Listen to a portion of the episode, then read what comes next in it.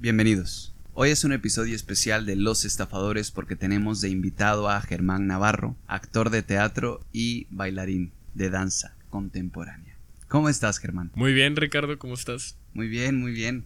Hoy tenemos un capítulo espectacular porque tiene que ver con mm, la portada o el logo de Los Estafadores. Ah, ok.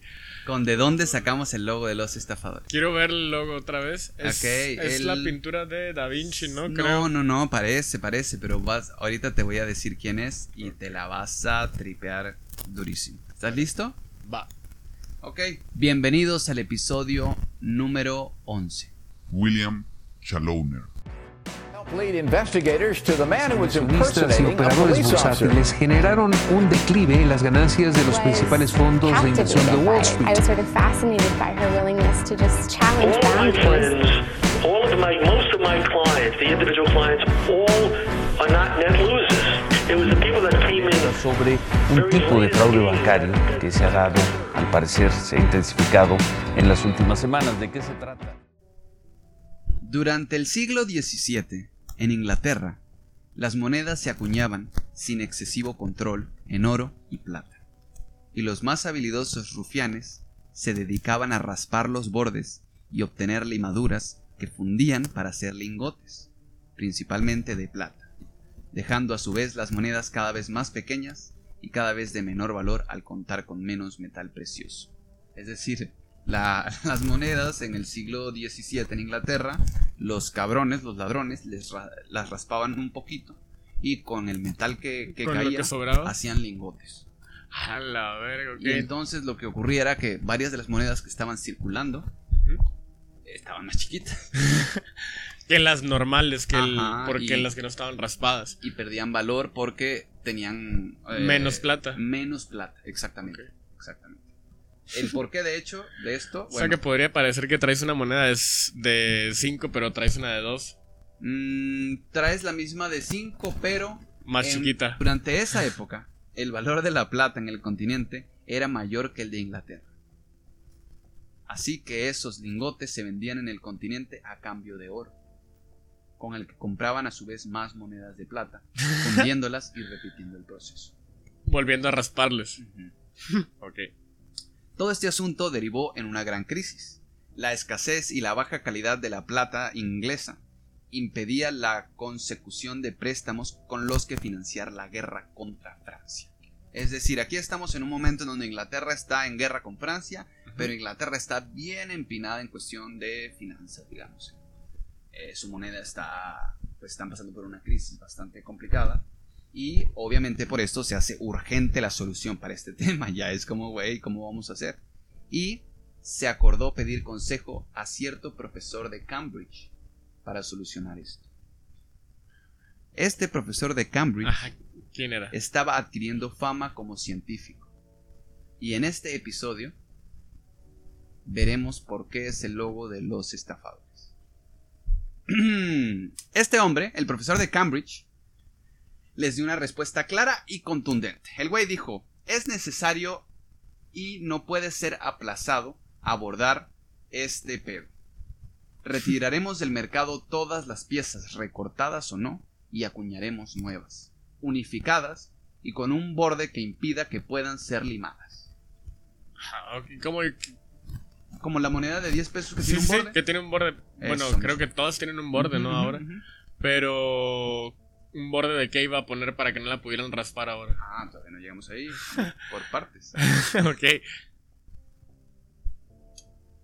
Ok.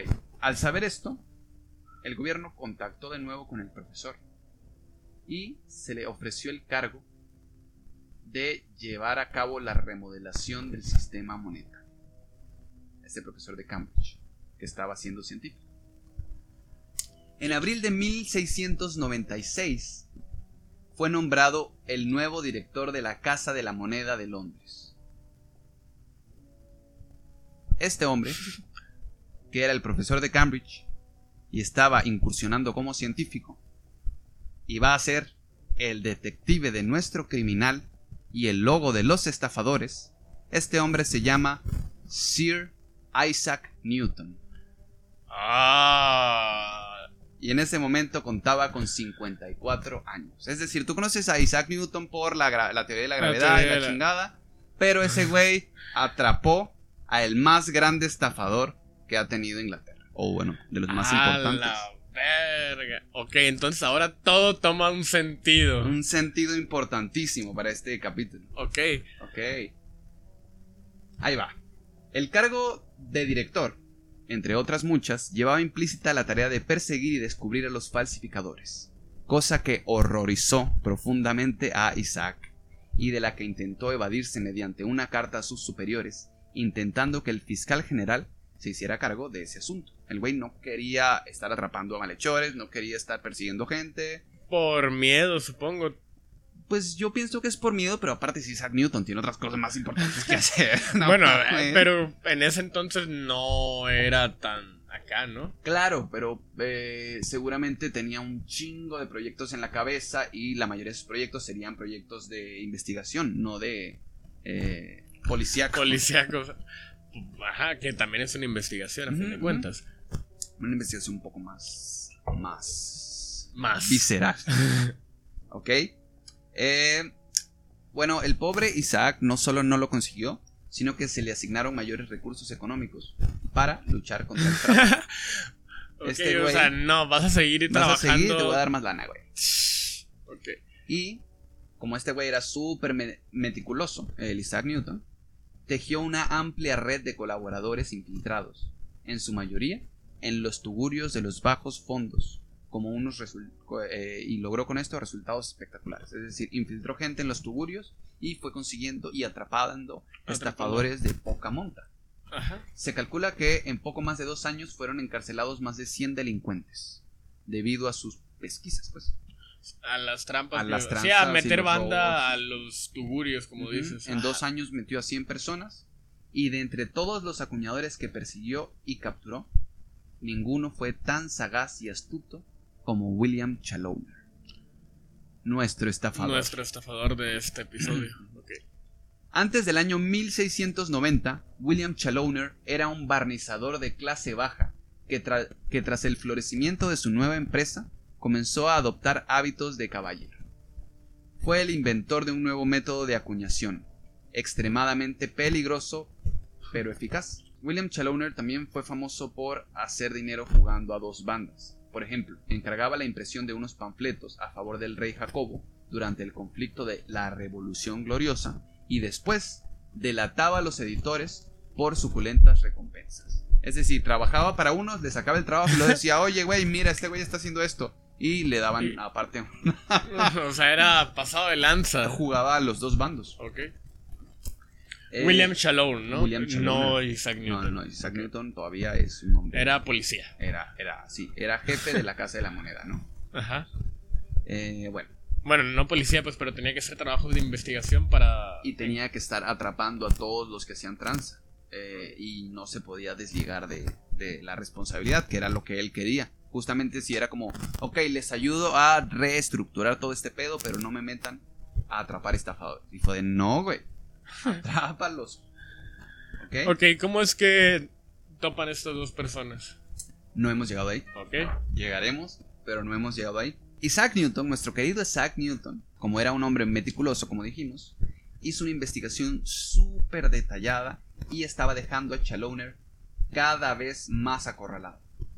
En 1967, dos colegas de Challoner, sometidos a tortura, informaron sobre él y fue encarcelado.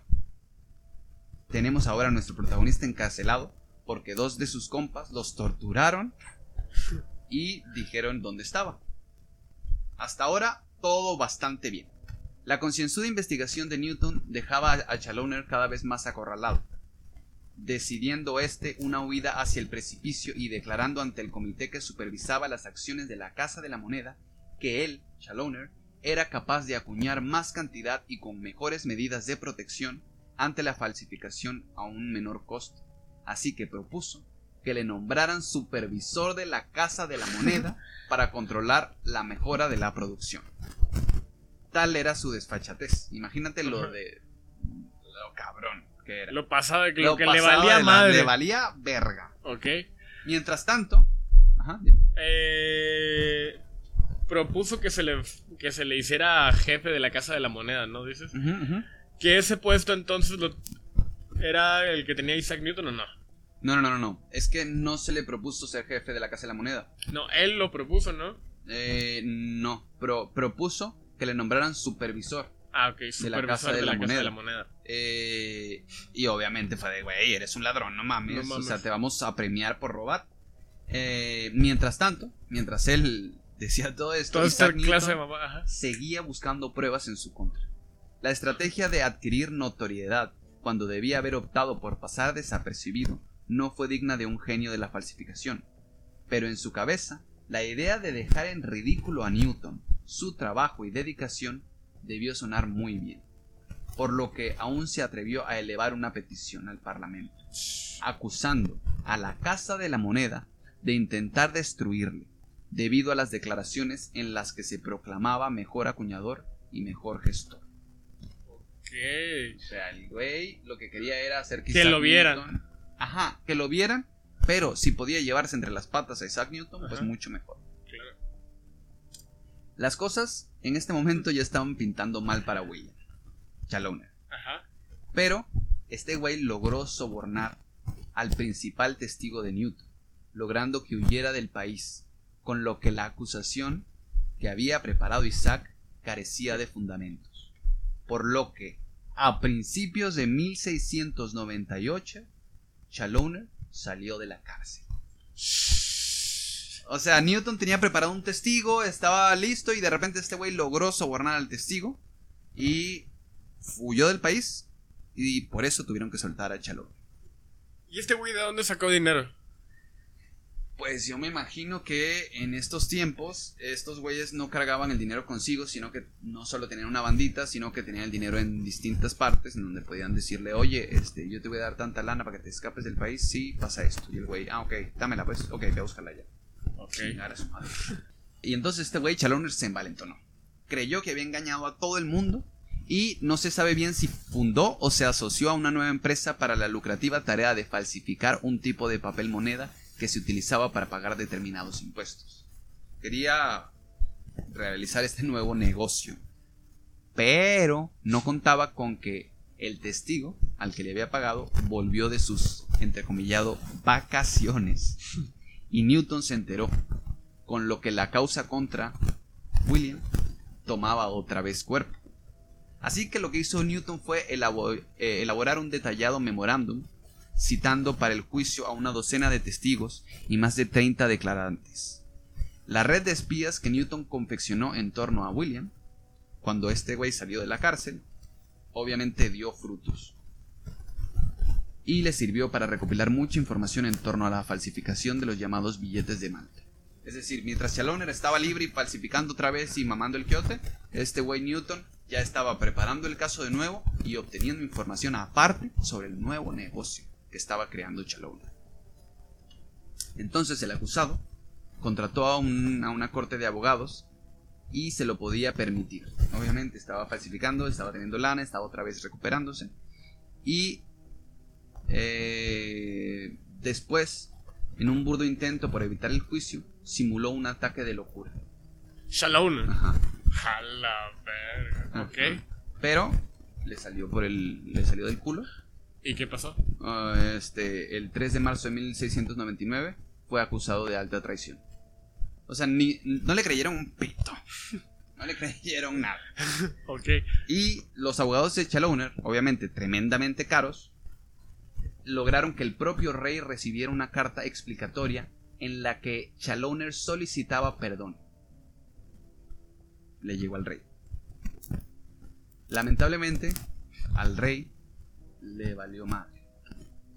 Y Chaloner fue ahorcado en el patíbulo de la pequeña aldea de Tyburn en el condado de Middlesex, en Inglaterra, el 22 de marzo de 1699. O sea que desde que lo agarró Newton ya no salió. Lo agarró Newton, salió, ¿te acuerdas? Ajá. Y luego Newton lo volvió a agarrar y, Y- de ahí a chingar a su madre. No eran, no eran tan, ah, oye, va, vamos a meterte preso. No, a la A la verga. verga. Qué cabrón, güey. Y tras la muerte del rey, Guille- eh, rey Guillermo en 1701, la reina Ana ratificó en el puesto a Isaac Newton. Güey, hizo un gran trabajo. Claro, hizo güey. un gran trabajo. Y en 1703 fue nombrado presidente de la Royal Society. Y dos años después, en una singular ceremonia en Cambridge, Newton fue nombrado Sir, Sir del Imperio Británico. No mames, yo no sabía que era Sir Newton. Sir Isaac Newton. Sí, sí, sí, sí, sí. Esta es la historia de cómo Sir Isaac Newton Isaac. fue el que atrapó a uno de los estafadores más grandes de Inglaterra, que es William Chaloner. Newton vivió hasta los 85 años. Pensemos que tenía 50 y Sí, tenía tantos. cincuenta y tantos, ajá. Y todavía vivió, lo nombraron Sir, lo volvieron este. O sea, pasó mucho tiempo. en la Casa de la Moneda, sí. O Pasó sea, mucho tiempo hasta que... Pero eh, ¿qué te pareció? ¿Qué te pareció esta historia? está muy cabrón. La verdad es que también mi, mi cerebro está de que ¡ala! Hubo muchas cosas que no sabía, como por ejemplo este pedo de que ahora es. De que, que ahora, de que después de atrapar a este güey de mucho tiempo después fue Sir Isaac Newton. Y no tenía la menor idea de cómo. de que se dedicara a eso también. Pues estuvo chido. Fue un gran, gran episodio, un, un episodio distinto, en donde tuvimos que simplificar bastante el, el capítulo. Muchas ideas. porque pues con un invitado no podemos seguir en nuestro tren de 10 minutos, pero digamos que este es un episodio especial. Muchas gracias por escucharnos. Estamos todos los martes. Pueden buscarnos en sus redes sociales como Los Estafadores Podcast.